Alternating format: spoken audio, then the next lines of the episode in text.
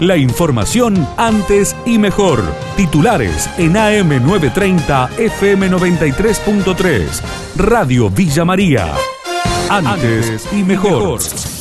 Villa María se une al pañuelazo por el aborto legal, seguro y gratuito. Cecilia Villafañe de la colectiva contó los pormenores a Radio Villa María. Que el aborto sea legal no es una invitación a que se generen abortos excesivos, cotidianos y por cualquier razón. ¿sí? Entendemos que esta situación que a través de los años hemos por ahí impulsado las distintas organizaciones, que la campaña nacional viene gestando hace tanto tiempo, tiene todo un compromiso ético y profesional donde se explica, se informa, se enseña, que tiene que ver con cuestiones de derechos y de salud pública y que no invita a que sea algo masivo, sino que invita a que podamos pensar que existen situaciones en donde el Estado tiene que poder garantizar esta práctica. En consonancia con Córdoba, vamos a hacer una caravana, nos juntamos o concentramos a las 18 horas en la plaza Centenario. La idea es que cada persona pueda sumarse con el vehículo que tenga a disposición y sí tratando de respetar los cuidados, que cada una pueda llevar su barbijo, llevar alcohol, tratando siempre de acompañarnos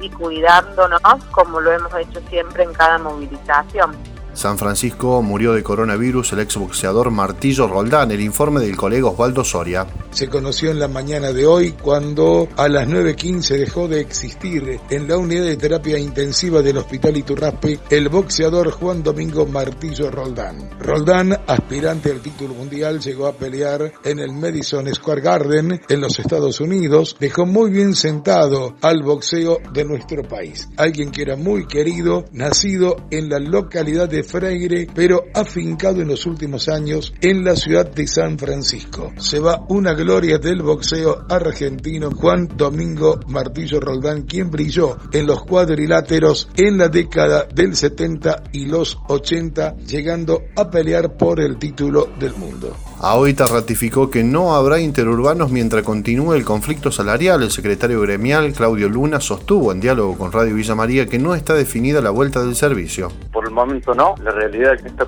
consulta hay que realizárselo al, gobernador de la provincia de Córdoba, quien ha sido el que suspendió el transporte interurbano de pasajeros en toda la provincia y hoy mantiene vigente todavía la resolución que lo suspendió. Es inminente la vuelta del transporte porque al levantarse las restricciones interdepartamentales no habría ya ninguna excusa para que no lo haya. Pero no hay que olvidarse que tenemos un conflicto laboral vigente, un conflicto salarial que el gobierno provincial lo tiene bien en claro que va a tener que estar solucionado para levantar esta restricción del transporte. Mientras tanto, desde la provincia pretenden que vuelva a circular la primera semana de diciembre, así lo dijo Franco Mogueta, secretario de Transporte de Córdoba. La idea es poder ya tener las deudas de los trabajadores saldadas, sobre todo teniendo en cuenta que van a tener que empezar a prestar tareas, digamos, no es lo deseable por supuesto por nadie que los trabajadores tengan que cumplir sus tareas sin haber percibido sus remuneraciones. Lo que tenemos es un atraso considerable de los fondos nacionales y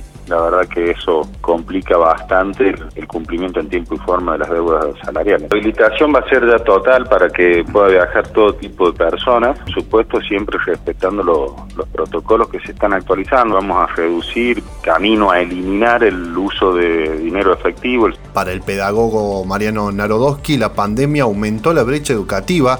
En diálogo con Radio Villa María alertó sobre el deterioro educativo en el país, sobre todo para aquellas familias de menos recursos. Todavía estamos lejos de tener un criterio único para a nivel global para lo que significa cómo convive la pandemia con las escuelas. Entonces, efectivamente, hay una, enorme incertidumbre y, por lo tanto, la respuesta de los gobiernos tendría que ser eh, incrementar la previsibilidad. Así, la población, los docentes, los alumnos, eh, familias en general podríamos tener alguna certeza más respecto de lo que está pasando. Yo creo que para un porcentaje importante de la población, que son las familias de menores recursos, que no tienen conectividad, que las escuelas prácticamente llegaron poco, que los chicos no tienen un ámbito para poder estudiar en su casa porque no hay lugar suficiente, porque no hay un espacio tranquilo. Para esa proporción de los chicos, yo creo que el año fue con enormes déficits, no sé si perdido, porque eso habla de extremo, pero bueno, creo que sí tuvo enormes déficits. Fue un error continuar el, plan Conectar Igualdad de distribución de, de no. Eso fue un error político y hoy estamos viendo que eso en la Argentina es necesario. La información de Villa María y la región. AM930, FM93.3. Radio Villa María. Antes y mejor.